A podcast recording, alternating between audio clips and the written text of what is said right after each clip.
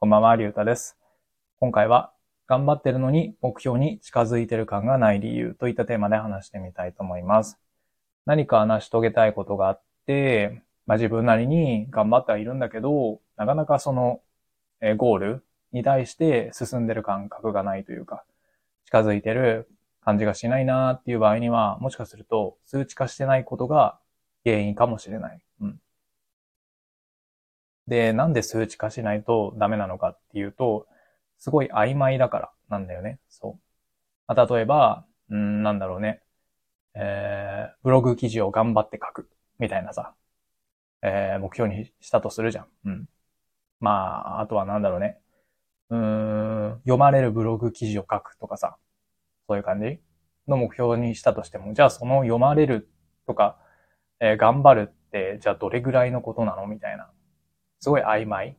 じゃあ頑張るを数値化に置き換えることで、えーそれが、まあ、誰から、誰の目から見ても、うんと、同じ量になるわけだよね。そう。じゃあ例えば、その頑張るを1日1記事を上げるにすれば、えっ、と、誰がどう見ても、その量っていうのは定まる。うん。で、よく読まれる記事を、えーブログを書くとかでも、うん、例えば、毎日 300PV ある記事を作るとかさ、まあ、そういう風にしないと、そういう風になんか数字で置き換えてあげないと、すごい曖昧なまま進むから、まあ、自分の中でも達成できたのか、達成できてないのかっていうのがわからない。うん。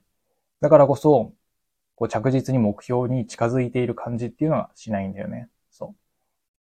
まあ、そういった感じのことが、えー最近読んだ本で、数値化の鬼っていう本があるんだけど、まあその中に書いてあったんだよね。そう。で、まあ詳しくは本を読んでもらいたいなと思うんだけど、そう。じゃあどうやったら、その、何、目標に向けて、こう着実に進んでいけるかっていうと、まあさっき言ったみたいに、目標を決めるときは、しっかりと数字で決める。そう。そうすることで、まあ誰の目から見ても、うん、その量っていうのが、えー、明らかになるというか、同じ認識になる。うん。頑張るとか、えーやる気を出すとか、そういうのだと、人によって、こう、何、感じ方というかさ、それが違うわけじゃん。でも、それを数字に置き換えてあげることで、うーん、それは定まった数になるというか、もう誰でも同じ認識になる。うん。な、それがスタート。その数字を含んだ目標を決める。っていうのがスタートで、で、そこから、さらに、その目標にに対してのプロセスを細分化する。で、細分化した後に、じゃあどのプロセスに対して力を注ぐかっていうのを決める。で、その後に、えー、なんだろう、フィードバックして、その PDCA っていうのを回していく。まあ、こうすることで目標に対して、うん、着実に進んでいくことができる。そう。で、まあ、この本の中に書いてあったのは、営業が、まあ、えー、営業をやってた場合に、じゃあどういうふうに数字を使って、その目標達成に向けてえーやっていくかっていうふうなことが例として載ってたんだけど、この本の中にね。そう。で、そこには、じゃあ目標が、えー月、えー何件だったっけな。まあ、じゃあ5件の契約を取るっていう目標にしたとするじゃん。そう。で、それをさらにプロセスを細分化する。じゃあ、月に5件の契約を取るために、じゃあ、えー毎月アポイントを、じゃあ60件取り付けるっていうプロセス。で、その後にお試し期間で使ってもらう、えー件数を、じゃあ、何件だろうね。10件取りますとか。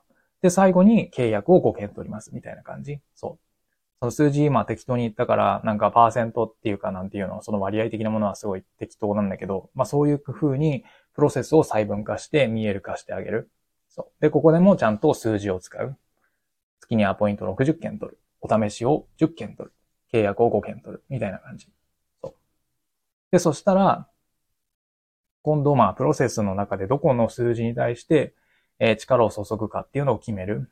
で、この時に重要なのが、自分の力、自分の影響が及ぼせることに対して、えー力を注ぐ。そう、変えられないものとか、力を注いでもあんまり影響がないものに対して、なんだろうね、こう、力を注いでも、それって労力の無駄になっちゃうからさ。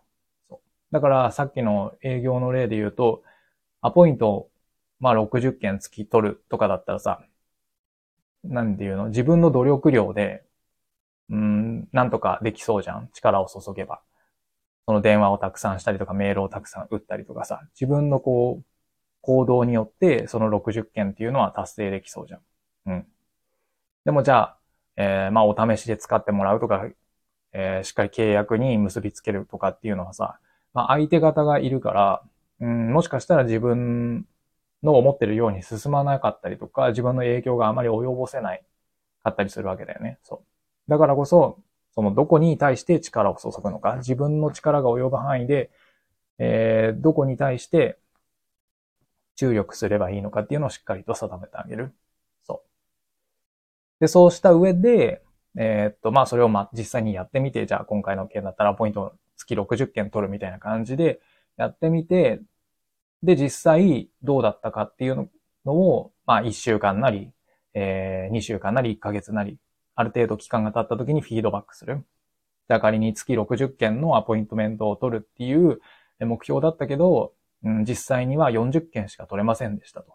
そうすれば、まあ、未達成だったってなって、じゃあこの20件足りなかった分は、どうしてなのかとか、どうすれば、じゃあその20件を取ることができるのか、みたいな感じで、今度また別の数値目標というか、うん、原因を探って、その原因をまた数値を含んだものに置き換えたりとかして、えー、また一定期間、その、うん、力を注いで、こう、活動してみる。そうそうそう。まあ、例えばなんだろうね、40件、60件目標だったけど40件だった場合には、うん、メールを打つ数が少なかった。実際にメールを送った数は、えー、何件がいいんだろう。500件ぐらいだったけど、それじゃ足りなかったとか、うん、その開封率とかを見れるんだったら、その開封率が悪かったと仮定して、えー、じゃあ今度えー、開封率に影響を及ぼせるってなったら、まあタイトルとかかな。だからタイトルの文言を変えてみる。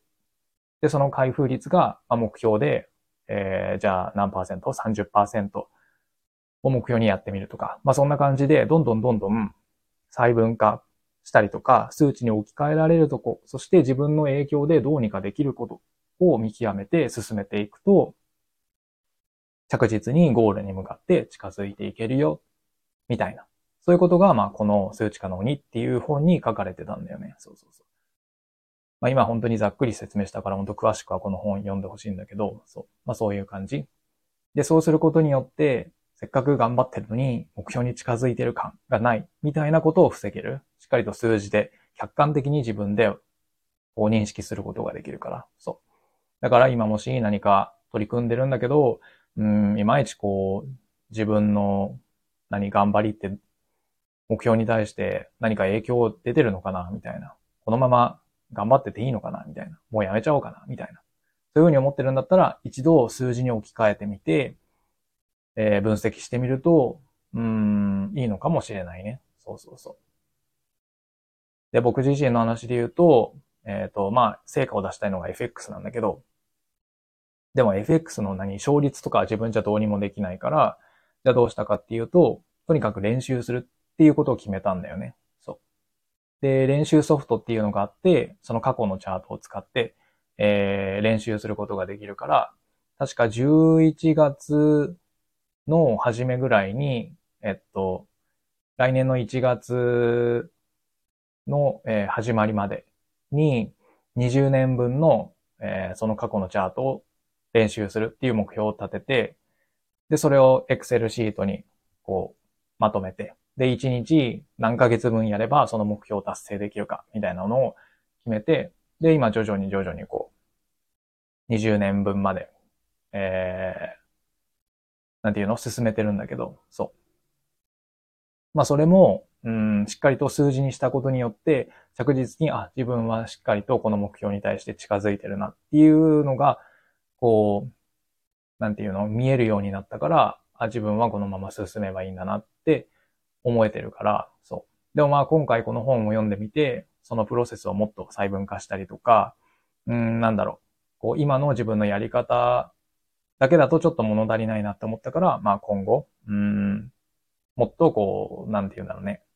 成果が出るようにじゃないけど、うん、もうちょっとこう、えー、詰めて目標達成に対して、こうこうしたらいいんじゃないかな、みたいなのがあるから、その方法、今回この本で学んだ方法を取り入れつつ、まあ、目標に対して、うん、近づいていければいいかなって思ったんでね。そうそうそう。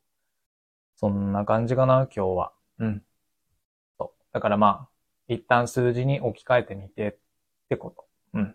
自分のね、せっかく頑張ってるんだったら、近づく方がいいじゃん。ね、そう。そうそうそう。だからまあ、めんどくさがらずに、数値に置き換えられるところは置き換えて。で、置き換えてみると、うん、実は自分そんなに頑張ってなかったんじゃねみたいな見えるかもしれないけど、それはまあ真摯に、真摯にこう受け止めて、えー、しっかりとその数値目標を達成できるようにしていく。うん。そうすれば、うん。なんだろう。うん、自分の思い描いた目標にもうかなり近づけるんじゃないかなって思うんだよね。そう。こんな感じだね。うん。はい。最後まで聞いてくれてありがとうございました。じゃあまた。